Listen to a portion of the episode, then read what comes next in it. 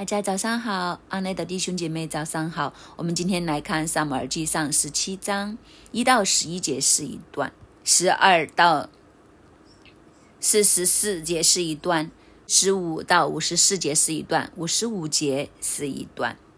我们来看第一大段落，一到十一节，菲利斯人召集他们的军旅要来征战，聚集在有属有大的梭哥。安营在梭哥和西亚西加中间的以佛大林，扫罗和以色列人也聚集在以拉谷安营，摆列队伍，要与菲利斯人打仗。人站在这边山上，以色列人站在那边山上游过。从菲利斯人中出来一个土讨战的人，名叫哥利亚，是加特人，身高。六寸零衣服口，头戴铜盔，身穿铠甲，加重五千舍克勒，腿上有铜护膝，两肩之中背负铜揪，枪杆粗如织布的机绸，枪头铁枪头中六百舍克勒，有一个拿盾牌的人在他前面走。歌利亚对着以色列的军队站立，呼叫说：“你们出来摆队。”摆列队伍做什么呢？我不是菲利斯人吗？你们不是扫罗的仆人吗？可以从你们中间拣选一人，使他下到我这里来。他若能与我们战斗，将我杀死，我就做你们的仆人；我若生了他，就将他杀死，你们就做我们的仆人，服侍我们。菲利斯人又说：“我今日转向以色列人的军队骂阵，你们叫一个人出来与我们征战。”扫罗人和和以色列人见菲利斯人说这些话，就惊慌，极其害怕。经就记载菲利斯人和以色列人打仗。那大家都在一个地方，各自在两边的山头摆阵，然后中间有一个山谷。但是当中，菲利斯人就有一个勇士出来骂阵。以前古代打仗就是这样，常常都会有一个最能打的就出来骂阵，先来一个单对单的决斗。当然，这个单对单的决斗赢的那一方的话，士气就会非常的高昂。输的那一方的话，就会大打折扣。所以这个骂阵是很重要，就是谁赢足以决定那一场战争的结果。所以这个菲利斯人就出来，但是这个菲利斯人不一般哦，他的名叫歌利亚，是加特人，特别指出他来自的地方，因为加特这个地方其实是专门出巨人的，所以这个歌利亚。是一个巨人，他身高六寸零一虎口口，到底有多高呢？我今天早上就呃量了一下，读我来今天早上量我们希伯伦地面到楼顶的高度，三姐姐就吓一跳，说 你怎么了？又真的很巧，因为六寸零一虎口大概二点九米，二点九米刚刚好，就是我们希伯伦。天花板到地面的高度，所以你可以想象一下，如果你今天看见歌利亚的话，他的头就刚刚顶住我们的天花板，就是一个这样的高度，真的是一个巨人，接近三米这样的高度，头上面戴着铜盔，身穿铠甲，铠甲就重五千舍克勒，五千舍克勒大概是一百二十五磅。就是他身边穿的盔甲都几乎一个人那么重，一百二十五磅。腿上面还有铜的护膝，两肩之中背负铜战，就是他背上面还背了一把的铜剑。这个铜剑好像出到一个抽织布的机器，铁枪也是用铜做的。枪头又是铁做的，就是铜比铁更加的硬。铁的枪头重六百舍克勒，六百舍克勒大概是十五磅，只是那个枪的头铁做的十五磅。然后那支枪，枪身是用铜做的，一个这样的巨人，还有拿盾牌的人在他前面走来走去，就保护他，所以他就出来骂阵。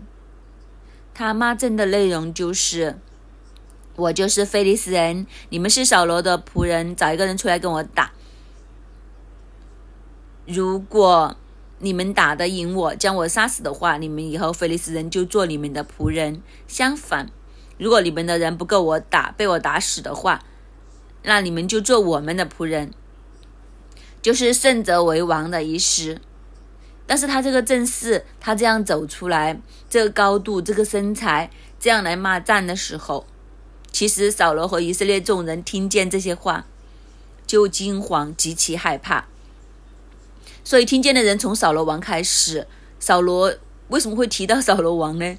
因为扫罗王已经是以色列当中最高大的了，比所有的以色列人已经高出一个头。但是一个这样身材高大，和歌利亚在一起就是蚊子和牛来比，两米九真的是顶上天花板这么高的人。就算少了可能进门口，可能都稍微要低下头。都接近两米，但是这个人两米九，足足比高了比少了高差不多一米出来。所以以色列人看见菲利斯人这个巨人，大家都很惊慌。而且他不单只是高，你只是从他的装备上面看见这个歌利亚，应该是又高而且又壮。他的那支枪，你可以想象多么的重，就是枪头就十五磅，加上枪身的话，而且整支枪是铜做的，头就是铁做的，都不会轻到哪里去。盔甲也重一百二十五磅，所以是非常的恐怖。所以以色列众人都害怕，从扫罗开始到以色列众人，个个都极其的害怕。好了，一个这样的人走出来，这一次以色列面对一个大困难，这场仗应该怎么打呢？这就是整章的开始。我们看第二个大段落，十二到四十四节。大卫是犹大人伯利恒的以法他人耶西的儿子。耶西有八个儿子。当扫罗的时候，耶西已经老迈。耶西的三个大儿子跟随扫罗出征。这出征的三个儿子，长子名叫以利亚，次子名叫亚比拉达，三子名叫沙玛。大卫是最小的。那三个大儿子跟随扫罗。大卫有时离开扫罗，回伯利恒放他父亲的羊。那菲利斯人早晚都出来站着，如此四十日。一日，耶西对他儿子大卫说：“你拿一发烘了的穗子和十个饼，叔叔的送到营里去，交给你哥哥们。再拿这十块来饼送给他们的千夫长，且问你们哥哥的们好，向他们要一封信来。”扫罗与大卫的三个哥哥。和以色列众人在以拉谷与非利士人打仗。大卫早晨起来，将羊交托一个看守的人，照着他父亲所吩咐的话，带着食物去了。到了支冲营，军营兵刚出战常，呐喊要要战。以色列人和菲利斯人都摆队伍，彼此相对。大卫把他带来的食物留在看守物件的人手下，跑到战场，问他哥哥们安。与他们说话的时候，那讨战的就是属加特的菲利斯人歌利亚，从菲利斯军队中出来，说从前所说的话，大卫都听见了。以色列众人看见那人就逃跑，极其害怕。以色列人彼此说。这上来的人，你看见了吗？他上来是要向以色列人骂阵。若有人杀他的，王必赏赐他大彩，将自己的女儿女儿给他为妻，并在以色列中免他富家纳粮当差。大卫问站在旁边的人说：“有人杀这非利士人，除掉以色列人的耻辱，怎样待他？”这未受割礼的菲利斯人是谁呢？竟敢向永生神的军队骂阵吗？百姓照先前的话回答他说：“有人能杀这菲利斯人，必如此如此待他。”大卫的兄长以利亚听见大卫与他们说话，就向他发怒说：“你下来做什么呢？在旷野的那几只羊，你交托了谁呢？我知道你的骄傲和你心里的恶意，你下来特为要看征战。”大卫说：“我做了什么呢？我来岂没有缘故吗？”大卫就离开他，转向别人，照先前的话而问。百姓仍照先前的话回答他。有人听见大卫所说的话，就告诉了扫罗。扫罗便打发人叫他来。大卫对扫罗说：“人都不必因那非利士人胆怯，你的仆人要去与那非利士人战斗。”扫罗对大卫说：“你不能去与那非利士人战斗。”因为你年纪太轻，他自幼就做战士，大卫对扫罗说：“你仆人为父亲放羊，有时来了狮子，有时来了熊，从群中叼一只羊。”羔去，我就追赶他，击打他，将羊羔从他口中救出来。他起来要害我，我就揪着他的胡子，将他打死。你仆人曾打死狮子和熊，这位受割礼的菲利斯人向永生神的军队骂阵，也必像狮子和熊一般。大卫又说：耶和华救我脱离狮子和熊的爪，也必救我脱离这菲利斯人的手。扫罗对大卫说：你可以去吧，耶和华必与同在。扫罗就把自己的战衣给大卫穿上。将铜盔给他戴上，又给他穿上铠甲。大卫把刀挎在战衣外，试试能走不能走，因为素来没有穿惯，就对扫罗说：“我穿戴这些不能走，因为素来没有穿惯。”于是摘掉了。他手中拿着杖，又在溪中挑选了五块。光滑的石子放在袋里，就是牧人带的囊里，手中拿着甩石的机旋，就去迎那菲利斯人。菲利斯人也渐渐迎着大卫来，拿盾牌的人走在前头。菲利斯人观看，见了大卫就藐视他，因为他年轻，面色光光红，容光。容貌俊美，菲利斯人对大卫说：“你拿杖到我这里来，我岂是狗呢？”菲利斯人就指着自己的神咒诅大卫。菲利斯人又对大卫说：“来吧，我将你的肉给空中的飞鸟、田野的走兽吃。”一口气读了一大段，由十二节开始就讲到大卫的出场，这一场的战斗。已经摆在面前，以色列人和菲利斯人两军对垒。然后菲利斯巨人格利亚天天出来骂阵，这个骂阵一骂就骂了四十天。就在这个时候，大卫出场。大卫的出场也很特别，因为菲利斯人早晚都出来骂战，如此四十天之久。而在这四十天里面，因为扫罗在战场上面，所以大卫就。回乡下做什么呢？就是放羊。本来大卫和这一场的战争可以说是呃没有关系，因为当时的扫罗和大卫的关系是怎样的呢？大卫就是扫罗身边的弹琴的少年人，但他不是常常在这里，他有时候应该是扫罗有需要才叫他来弹琴，没有需要的时候，有时他就会回去自己的家里。所以他和扫罗是不是很亲密呢？又不是。直到这个时候，大卫还没有成为扫罗拿兵器、天天呃跟他一起的人，只是偶然去弹琴，而且弹琴的时候都是扫罗发作的时候，有恶魔来侵扰他的时候。如果他正常一点的时候呢，大卫可能就在皇宫里面当值啊，又或者。呃，已经回到自己的家。回到自己家的时候，他爸爸就叫他去放羊。这就是大卫当时的情况。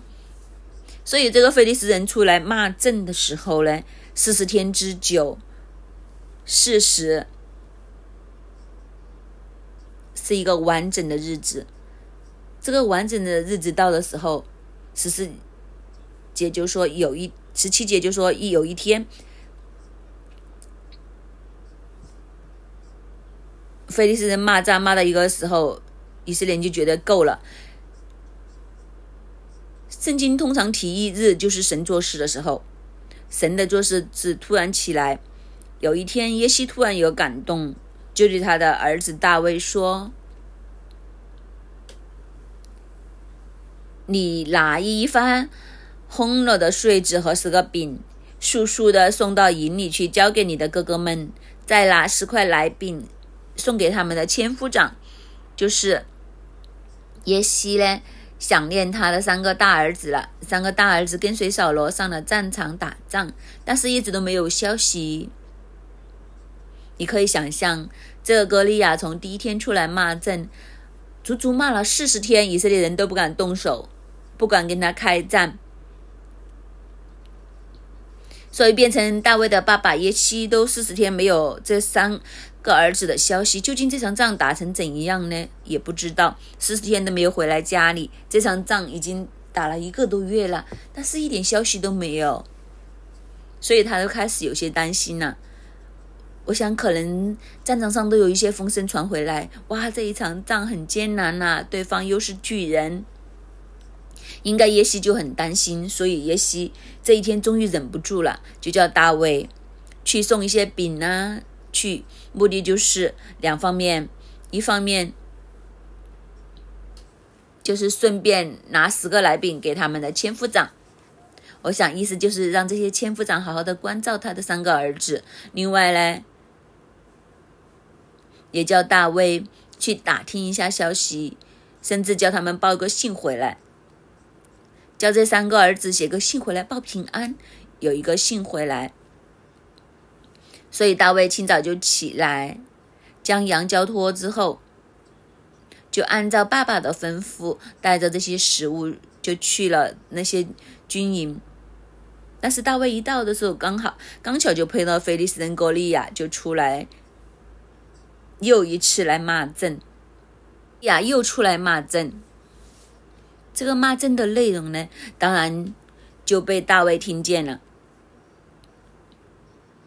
大卫听见这句话，这个骂阵的时候，二十六节大卫的反应。大卫就问旁边的人说：“有人杀非这非利士人，除掉以色列人耻辱，当怎样待他呢？”这个前面才问，如果有人杀了这个人，那会怎样呢？大家会怎么对他呢？后面那句：“这个未受割礼的非利士人是谁？竟敢向永生神的军队骂阵吗？”所以你看见在大卫的心里面，他面对这个巨人的时候，他和众以色列人的反应。是一个很大的差别，因为众以色列人的反应，从扫罗到众以色列人见到歌利亚出来骂阵的时候，他们都是惊慌，极其害怕。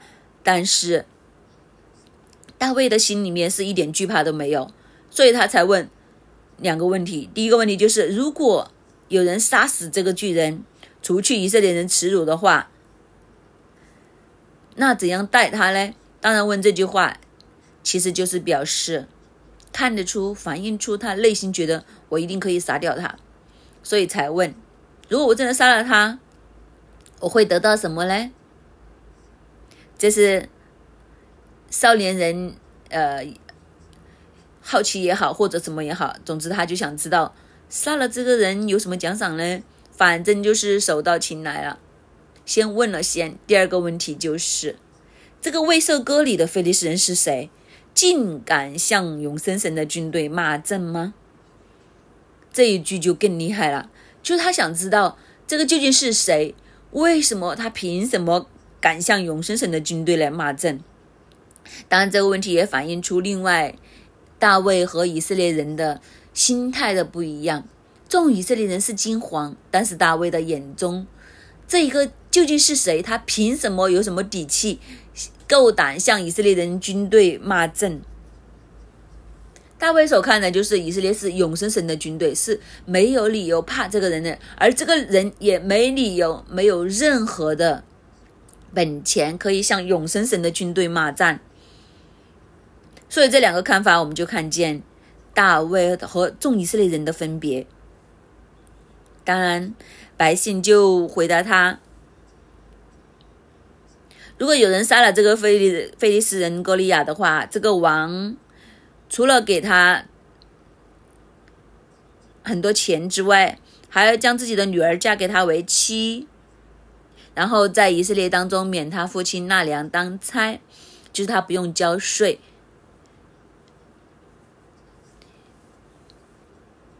不单只是不可以呃不用交税，还可以做这个驸马爷。这就是扫罗开出来的条件。所谓“重赏之下必有勇夫”，这个条件我相信开出来都又应该有一段时间了。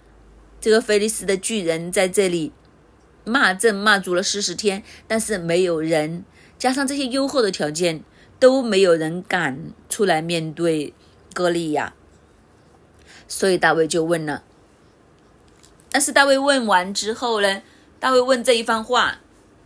就被他的哥哥给听见了，哥哥听见就责备他，就说你来做什么嘞？你将这羊给交给谁啦？我知道你心里面骄傲，你专门来看打仗，所以你看见他兄长的眼中，这个大卫其实他兄长都看不起他，而且这些兄长常常都觉得他只是呃来捣乱的，就是来想看看打仗啊。总之意思就是没有好事啦，只是凑热闹啦，是一个骄傲的人，常常讲撒谎啦，常常夸大事实啦。大卫就不理他，就不将这句话放在心头，他就不理他的哥哥，再问一次，究竟打败这个菲利斯人是怎样呢？然后众人就再打他一次，然后就人将大卫带到扫罗面前。三十二节，大卫就和扫罗说：“人都不必因那菲利斯人胆怯，你的仆人要去与那菲利斯人战斗。”所以他就自告奋勇了，毛遂自荐，告诉扫罗：“我可以去杀了这些菲利斯人，我和他战斗，大家不用担心。”扫罗就跟大卫说：“你不可能去，你不要去啊，因为那些你年纪太轻了。但是那个菲利斯人自幼就开始做战士。其实扫罗一看就会觉得，你凭什么呀？你这么小个子，那个菲利斯人从小就是专业的战士，你不能去呀。但是大卫怎么回答呢？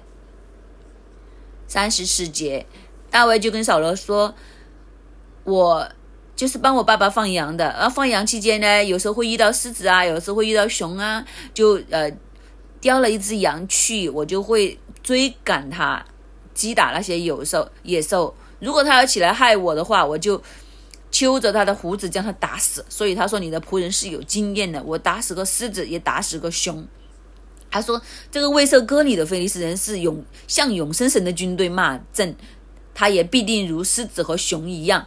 大卫又说：“耶和华救我脱离狮子和熊的爪，也必救了我，救我脱离这非利士人的手。”大卫等于在这个时候将他的履历递递给扫罗面前，就跟扫罗说：“扫罗王不是这样的，虽然我看起来好像个子小小的，但是我很厉害的。我帮爸爸放羊的时候，放羊的时候有很多时候会来了狮子啊，来了熊啊。”但是狮子和熊我都打死过，所以我不是空手说白话的。但是最特别的地方是什么呢？他就说这个未受割礼的菲利斯人向永生神的军队骂阵，必定好像狮子和熊一样。所以他这句话等于是说，这个未受割礼的人其实和牲畜没有分别，和这些猛兽没有分别。这些猛兽都况且死在我的手下。这个菲利斯人。这个未受割礼的菲利斯人必定好像这些的猛兽一样，都会死在我的手下。最特别的就是什么呢？他说：“耶和华救我脱离狮子和熊的爪，也必救我脱离这菲利斯人的手。”所以，这个大卫的信心是从哪里来的呢？他所看的就是，他也不是说自己的勇力如何如何。能够胜过这些的狮子、熊啊，菲利斯人，他知道，他之所以能够胜过狮子和熊，是因为耶和华拯救他。所以他知道应该这样说。大卫很清楚他的本钱来自于哪里，他的本钱就是来自于神。他也知道，当 敌人向永生神的军队骂战的时候，神一定会出手。他以往的经验，他都知道。神保护他脱离狮子和熊的手。既然神可以保护他脱离狮子和熊的手，让他可以胜过这些狮子和熊的话，神也可以救他脱离菲利斯人的手，甚至胜过这些菲利斯人。所以，这个就是大卫心里面的信心和看见。小罗听见他这么讲的时候，他就说：“你可以去，耶和华必与你同在。”然后就为他祝福。其实扫罗都不放心，扫罗就将自己的战衣给大卫穿上，将铜的头盔给他戴上，让他穿上这个铠甲，将刀将刀给他，将自己的装备都给他。我们之前也有讲过，当时的以色列人他们的装备最精良的其实就是扫罗，也只有扫罗有这么多的装备。意思就是扫罗将全国最顶级的装备就交在大卫的手上。不过大卫穿上这些装备之后呢，就走也走不了。然后大卫就是说，因为我从来没有穿习惯，于是就脱下来，因为穿着反而碍事，走都走不了。然后他手里面就拿着杖，又在那个溪中挑选了五块光滑的石子放在袋里。其实这是什么装备来的呢？这个装备就是标准的以色列的牧羊人的装备。那个杖就是拿来，一方面是。有些羊走着走着会走歪，他就把它勾回来。如果有时候有些野兽不是太大型的，就拿杖去敲一下它，吓走它。其实最大杀伤力的武器就是这个甩石的机旋。等一下我们会有一张照片给你看。然后捡了五块光滑的石头放在袋里面。这就是牧羊人标准的装备，但是他们那些甩石的机旋呢，很多时候他们练的纯熟的时候是百发百中，就很厉害。其实就是一条绳子，就好像我们小时候玩的那个，呃，就是像一个就是这样甩来甩去，甩来甩去就甩出一个石头来。如果他们练得准的时候，其实都很厉害的。而且因为他是这样甩甩甩的时候，那个石头飞出去的时候的速度是很高的，打到人其实是很痛，甚至真的有机会是致命的。所以他都是用他平时最惯用的牧羊人的装备，就去迎接这个菲利斯人。菲利斯人哥利亚见到大卫来的时候，他拿盾牌的人在前面，菲利斯人观看。四十二节很妙，他说看见大卫就藐视他，因为他年轻啊，面色光红啊，容貌俊美呀，就是呃长得帅都被歧视，意思就是怎么看都不像一个战士。第一，刀也没有一把，盔甲也没有，拿着一根杖，拿着几块甩石的机缘机旋。对哥利亚来讲，扫罗都已经不算高大了，何况是大卫再矮一大截。然后就看上去他面色光红啊，容貌俊美呀，怎么形容呢？一看就是一个小白脸的样子，就是走颜值系列，走偶像路线，和小鲜肉一样，一看就是。啊！你搞一个这样的人出来，所以歌利亚完全都看不起他。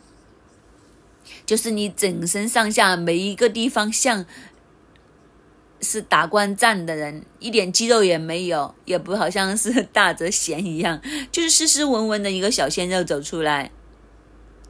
所以歌利亚就完全看不起他，就指着自己来指自己的神来咒诅大卫。当时的人就是这样，而且他讲到明就说。你拿杖来这里，我岂是狗呢？就是你那个杖大不了是对付狗，你却拿它来对付我，你拿它来跟我打，凭什么呀？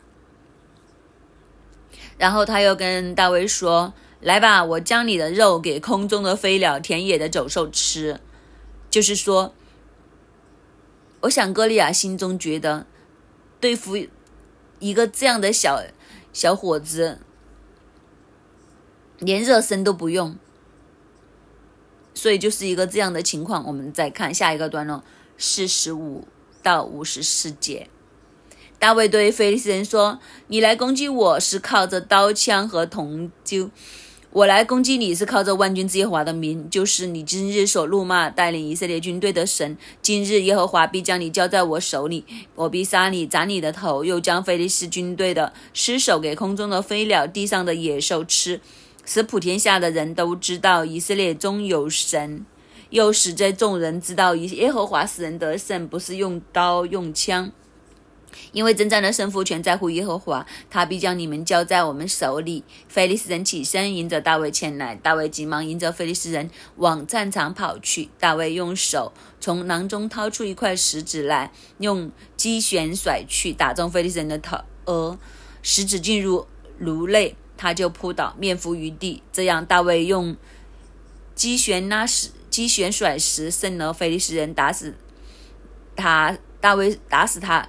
大卫手中没有刀，大卫跑去站在菲利斯人身旁，将他的刀从鞘中拔出来，杀死他，割了他的头。菲利斯人众人看见他们讨战的宗师死了，就都逃跑。以色列人和犹太人便起来呐喊，追到菲赶菲利斯人，直到加特和以格伦的城门。被杀的人，菲利斯人倒在沙拉因的路上，直到加特和伊格伦。以色列人追赶菲利斯人回来，就夺了他们的营盘。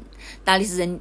大卫将菲利斯人的头拿回耶路撒冷，却将他放在军装，放在自己的帐篷里。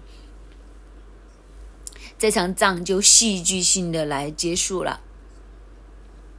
所以，当歌利亚和大卫讲：“我将你的肉给空中的鸟、田野的走兽吃。”大卫就和菲利斯人讲：“他说，你来攻击我是靠刀枪铜戟，我攻击你是靠万军之耶和华。”就是你所怒骂的带领以色列军队的神，所以今天耶和华必将你交在我的手中，我必杀你，斩了你的头，又将菲利斯军兵的尸首抛给空中的飞鸟、地上的走兽吃，使普天下人都知道以色列中间有神，又使众人知道耶和华使人得胜，不是用刀用枪，因为征战的胜败全在乎耶和华，他必将你们交在我们的手里。所以大卫回应歌利亚的话，他说：“你讲错了，不是你将我的肉抛给空中的飞鸟、野地的走兽，而是我要将你们所有菲利斯人的尸首抛给空中的飞鸟、地上的走兽。”他说：“你来攻击我是靠着刀啊、枪啊、铜戟啊，但是我攻击你是靠万军之耶和华的名。”所以你看见，在大卫的眼中，不是兵器装备。也不是身材高大，在他的眼中，一切的关键只在乎于神，所以他就说，要让普天下的人知道以色列人众有神，又使众人知道耶和华使人得胜，不是用刀用枪。前面我们都听过一句话，就是耶和华使人得胜，不在乎人多人少。大卫在这里就将这句话，另外一番的演绎就是。神使人得胜，也不也不是在乎用刀用枪，所以人多人少不是问题，武器是不是精良都不是问题，问题就是神是不是在这里。只要神在这里，神是我们的助力的话，什么武器都不重要，人数多少都不重要，重要的就是我们是不是在神的这里。这就是大卫的看见，所以大卫就说。神必定将你们交在我们的手里面。菲利斯人听到这句话，就动手了，迎着大卫前来。大卫急忙迎着菲利斯人往战场跑去。就这两个人的动作很不一样。菲利斯人就起来迎着大卫，可能标准的这些大字了，就。肌肉鼓起来，一步一步的往前走，但是大卫就很灵活，他就是向着战场跑去，所以一个是慢慢的大步大步的踏步过去，一个就是很轻盈的跑过去，然后大卫就用手从他袋里面拿了一块石头出来，就用这个击旋甩石头出去，就打中了这个菲利斯人的额，食指进入他的颅额内，这一下就厉害了。就是那个石头是打穿了他的头颅骨，头颅骨其实是我们身体上面最硬的骨头，但是这一块的石头不偏不倚的就打中了他的额头，而且是进入了他的额头里面，就好像子弹一样打穿了他的头颅，所以歌利亚就一命呜呼了。其实歌利亚戴着头盔的，又穿着铁甲。我想，唯一的热点就是额头，其他的全部包住了。就是大卫就一下就打中了他的额头，他的那块石头真的好厉害，好像飞弹一样，有红外线瞄准一样，嘣的一声就打进去，而且那个威力足以打穿他的头颅，那个骨头就入进进去了，所以这个歌利亚就扑倒，面伏于地。我要给大家看两张照片，先看前面的那一张。一只手拿着石头波波的那一个，为什么我要给大家看这张照片呢？因为我们看这一段文字的时候，捡了五五粒这些光滑的石头，我们就会想象那个石头好像那些石锤一样，但是这颗石头其实现在在呃那个博物馆里面，其实在考古的时候去找出来的，原来当时。那些牧羊人所拿出来的石头大概就是这样的大小，所以比我们想象中大的几乎是一个手板这么大。所以你想，一个这么大的一块石头飞出，打穿歌利亚的，呃，进入他的额骨里面，所以歌利亚就一命呜呼了。下一张图，你看见上面有一堆圆圆的石头，这就是所谓的光滑的石头。下面你看见有一条绳，有一条呃绑在上面的这个。这就是拉石的机，甩石的机旋。大卫就是拿着一个这样的东西，那个那块背和后面的两条绳。其实你看，现在看见这幅图画，它装着这个呃石头的这个被子做的东西，就是考古找出来的。考古找到这个被子的时候，石头已那个绳子已经没有了，后面的两条绳是后面加上去的。当时的人就是这样。找一块被将这个嗯石头放在那里，就这样甩着，高速的转动。刚刚我们看见这个石头的大小，是因为这个石头都有这么大，这么上下大小。当它甩到一个呃速度的时候，当这个速度去到最高的时候，就是一甩它出去的时候，这块石头就真的好像是飞弹一样飞出去。所以大卫讲的对。其实他用这个甩石的玄机，就是打这些狮子啊、熊啊，这些狮子和熊都会避，因为真的是有很大的力度，所以他就用这个甩石的机旋，就打死了这个歌利亚。但是他身上没有刀，所以就在歌利亚的手中将刀抽出来，将他杀死，然后将他头砍宰下来。就这样，以色列人大获全胜，因为太震惊了。菲利斯人发梦都才没有想到，一个回合都不到，一下子他们军中最厉害、最能打的勇士就这样死掉了，连头都保不住。所以惊吓过度，他们以色列人很兴奋，就一鼓作气就追杀这些菲利斯人。这也是我们一开始的时候讲，两军对战就是这样，赢的那一方士气就会大振，输的那一方没打就先输一半。特别是菲利斯人，他们想都没想过他们自己会输，所以当他们的勇士勇士一倒下的时候，那一个震撼太厉害了，以色列人的振奋也都太厉害了，一时之间形势彻底的扭转。所以以色列人就不断的追杀这些菲利斯人，直到加特这个地方。加特其实就是歌利亚的故乡。加特也是菲利斯人五座重要城市里面最其中的一座，等于是将菲利人赶回他们自己的地方，然后以色列人就夺取了这些菲利斯人的营盘。然后我们看最后一段五十五节到五十。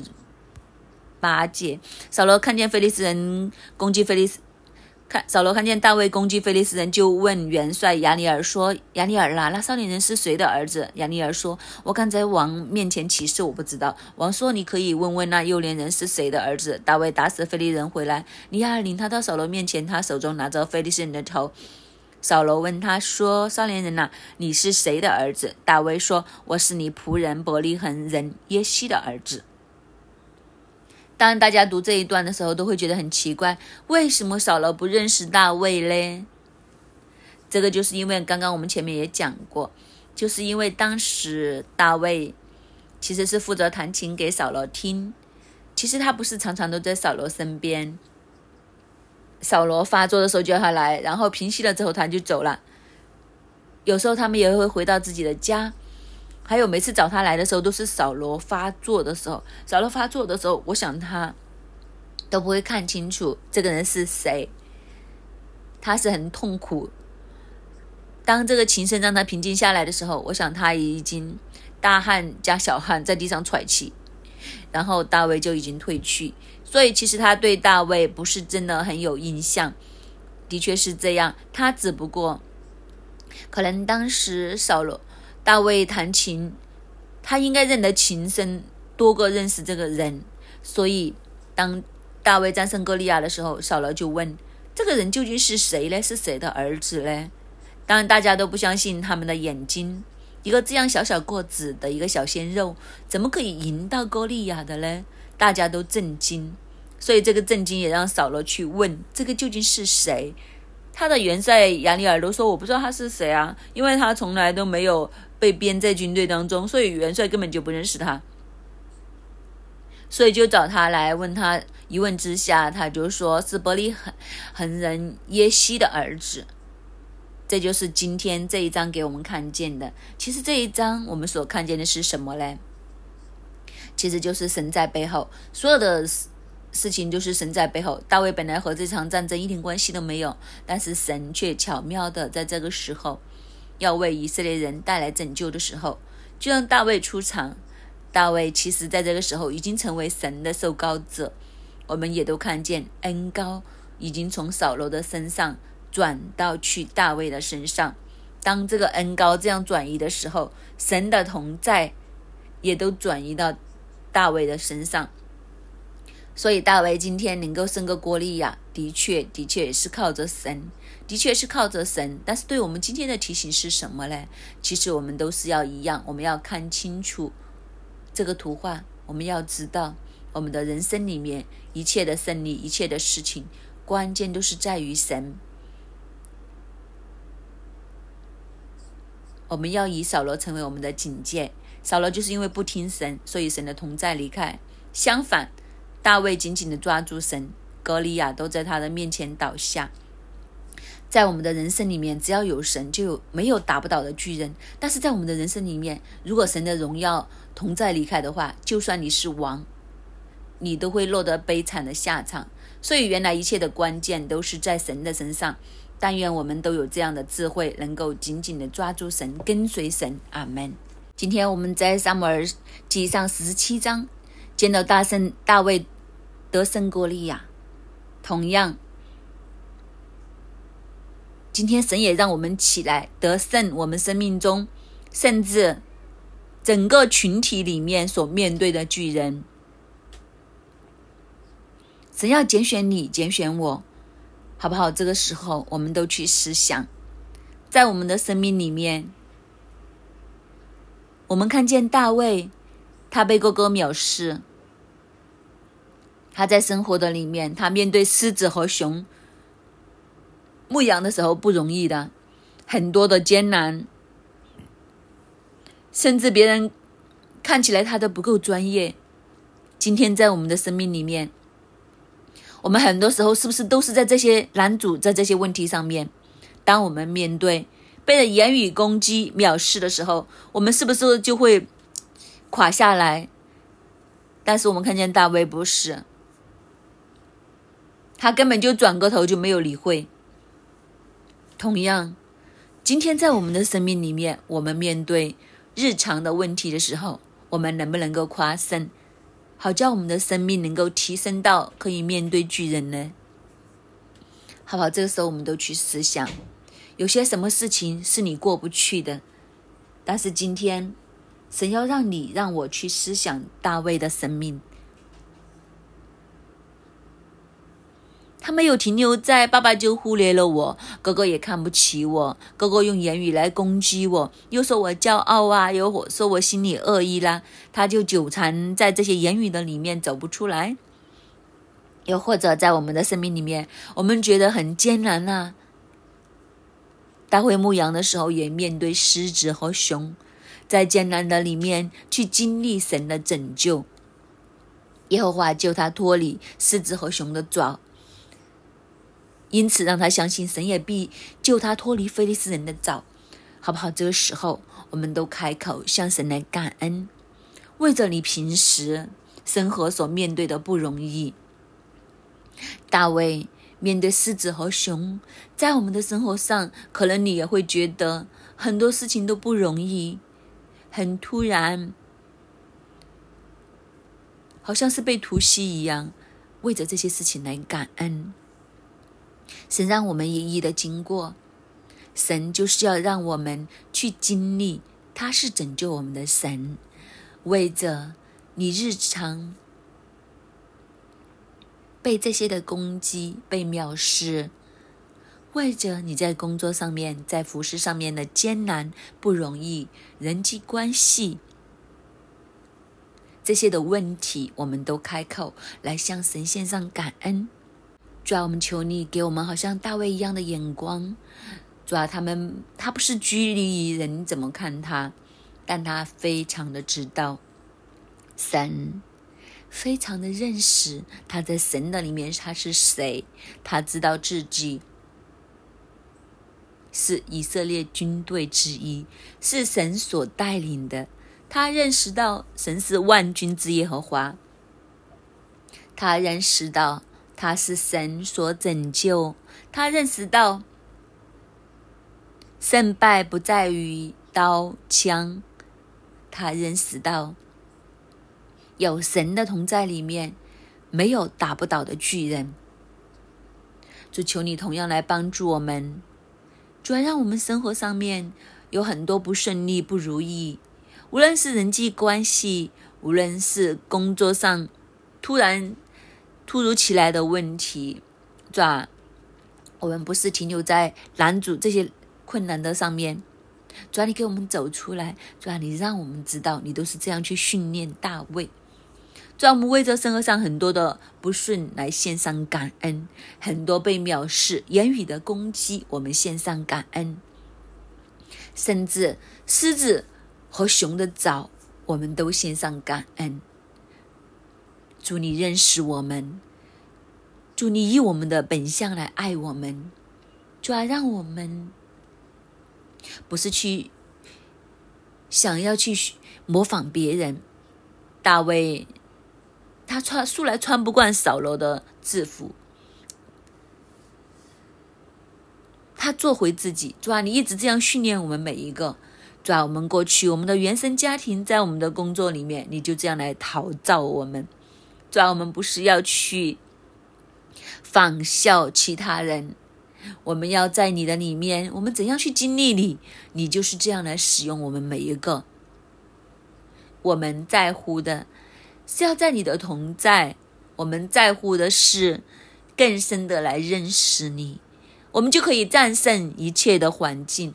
我们就可以战胜我们生命的巨人，甚至整个群体的巨人，甚至好像大卫一样，他所面对的是以色列的巨人歌利亚。今天你同样要兴起你的教会起来，可以面对甚至香港的巨人、国家的巨人，你就是这样来帮助我们。主啊，你今天给我们有大卫一样的眼光，在乎经营的是你的同在，经营的是和你的关系。有神，没有打不倒的巨人。主求你帮助我们的眼目，不是定睛在这些小的问题上，主啊，你让我们的眼目定睛在你的里面。主啊，是的，无论是约拿丹说。有神就不在乎人多人少，胜败不在乎人多人少。今天大卫说，胜败不在于刀枪，是在于神，好不好？这个时候，我们为自己来祷告，求神来光照我们。我们和神的关系是怎样呢？今天大卫能够因着和神的关系，因着他认识神，有神的同在，他能够击倒巨人。今天求神来帮助你，帮助我，让我们的焦点不是在我们生命里面的不如意，生命里面的被藐视，生命里面的狮子和熊的艰难，让我们的眼目定睛在我们和神之间的关系，为自己的心来祷告，为自己的生命来祷告。主，我们来到你的跟前。主啊，你帮助我们每一个，我们不要将这些焦点放错位置，不是在于别人怎么看我们，别人怎么讲我们，主要让我们的焦点是放在和你的关系，在乎你的同在。主啊，扫罗之所以失败，大卫之所以得胜，是因为他们对焦于不同，是因为有神的同在。主啊，你今天来帮助我们更深的抓紧这个胜败的关键，抓紧胜败的关键是在于神，在于神。扫罗的眼目是在于人怎么看他，但是大卫很清楚得胜是在于神。主啊，今天你看翻转我们每个人的眼目，不在于我们的艰难，人怎么看我们，是在于神你怎么看我们。是在于我们有多认识神，在于神的同在，经营神的同在。抓今天感谢你，透过撒母耳记上十七章，让大卫成为我们的榜样。你来帮助我们每一个，让我们的眼目定睛于你，不是趋离于人家怎么看，不是距离于这个环境，抓我们更加多谢你。在我们人生很多的不顺心、很多的问题里面，让我们一一的跨过，就好像大卫当年他得胜熊、得胜狮子，今天成为我们能够战胜、面对我们问题的一个榜样。过去你怎样？拯救我们，我们相信神，你今天也怎样拯救我们？将来我们也能够这样拯，神也能这样拯救我们，因为得胜在乎耶和华。主，我们感谢你，赞美你，给我们一个大卫的信心，听我们的祷告，奉主耶稣的名，阿门。撒母耳记上十七章第十一节，扫罗和以色列众人听见非利士人这些话，就惊慌极其害怕。这是扫罗和以色列人见到歌利亚的时候的反应，但是大卫的反应呢？二十六节，